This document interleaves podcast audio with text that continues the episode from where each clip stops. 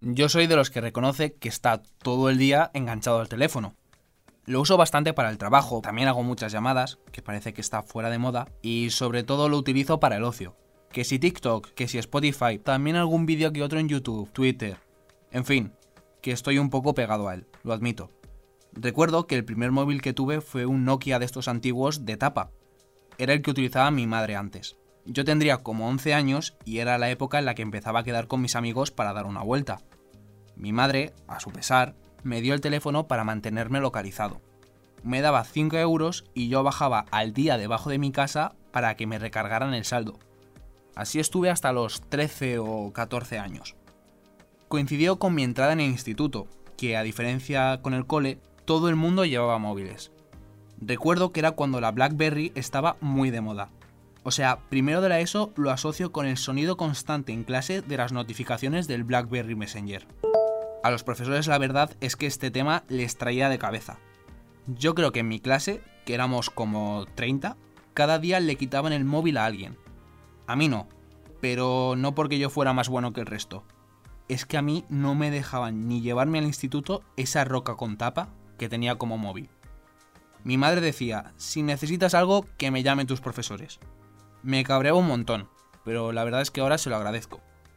Mi prima, que acaba de entrar en el mismo instituto donde yo estudié y que tiene, pues eso, 13 años, me cuenta que ahora los profesores ya les dejan coger el móvil en clase para buscar cosas en internet, usar el traductor o incluso la calculadora.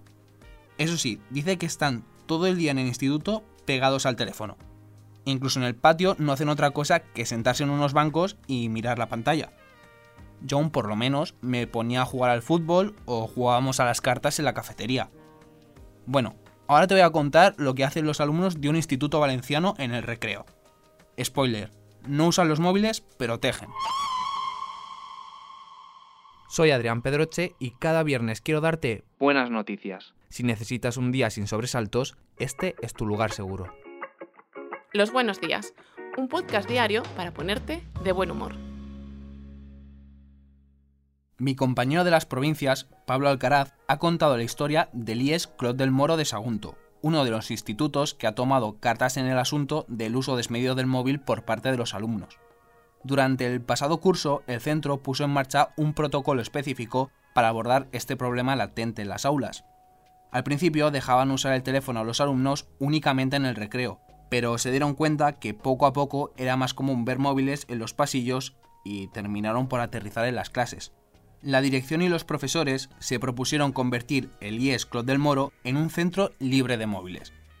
Para desarrollar un cambio tan claro, el equipo directivo hizo talleres de orientación, información y concienciación destinados a padres, alumnos y profesores.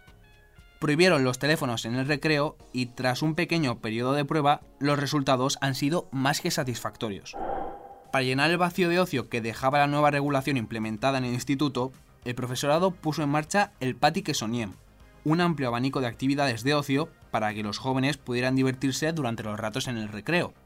Los chavales tienen la posibilidad de jugar a deportes de pelota, hacer partidas de ajedrez, apuntarse a talleres de lectura o, lo que más me ha gustado, talleres de ganchillo. Niños nacidos en 2010 haciendo ganchillo. Tiene que ser increíble. Ah, hay que hacer una aclaración lo de centro libre de móviles no implica que estén prohibidos del todo. Existe una excepción al reglamento que tienen que aceptar los chavales y sus profes. El uso de los celulares está permitido como herramienta de trabajo académico. Es un poco lo que contaba con mi prima al principio, que el móvil como herramienta puede ser muy útil. Pero yo creo que teniendo todo lo que tienen en el recreo apenas tendrán ganas de sacar los teléfonos, Joder, si eso llega a pasar en mi instituto, ahora sabría hacerme una bufanda ganchillo. Para la persona extraordinaria de hoy te voy a hablar de una fundación que hizo muy, pero que muy feliz a un niño. Lo sé, no es una persona como tal, pero oye, que esta idea seguro que surgió de alguien con un gran corazón. Primero te voy a explicar qué es Make a Wish. Se trata de una fundación que ayuda a los niños que están malitos a cumplir sus sueños. Pues bien, tenían preparado una sorpresa muy especial para Jacob. Este chico, que es poco más que un niño, padece un cáncer y se disponía a coger un avión con su madre. La fundación quiso hacerle un detalle que nunca va a olvidar. Jacob ya estaba en el avión sentado junto a su madre.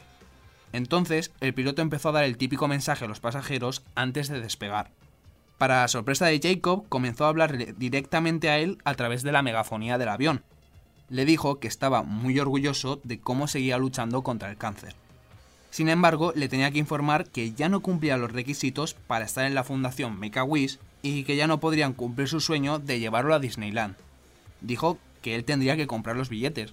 Automáticamente, detrás del niño, otros pasajeros desplegaron cartulinas en las que se podía leer You are cancer free. Jacob había superado la enfermedad.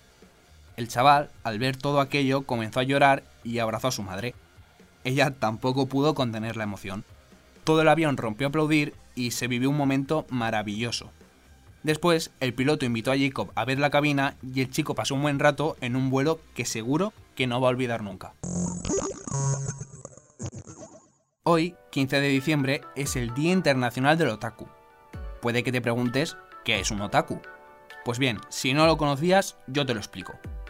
El término otaku es de origen japonés y se utiliza para describir a una persona fanática de la cultura japonesa, especialmente del manga, anime, videojuegos y cosplay.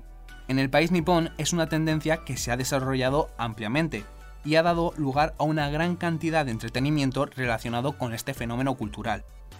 Digamos que es lo que aquí toda la vida se había descrito como friki, que cargaba una connotación negativa, pero que ahora se le ha dado la vuelta y la gente lo utiliza de forma positiva. Yo he visto algunos animes. No sé si me puedo considerar otaku, pero vaya, que quizá hoy tenga algo que celebrar, aparte de que es viernes, claro.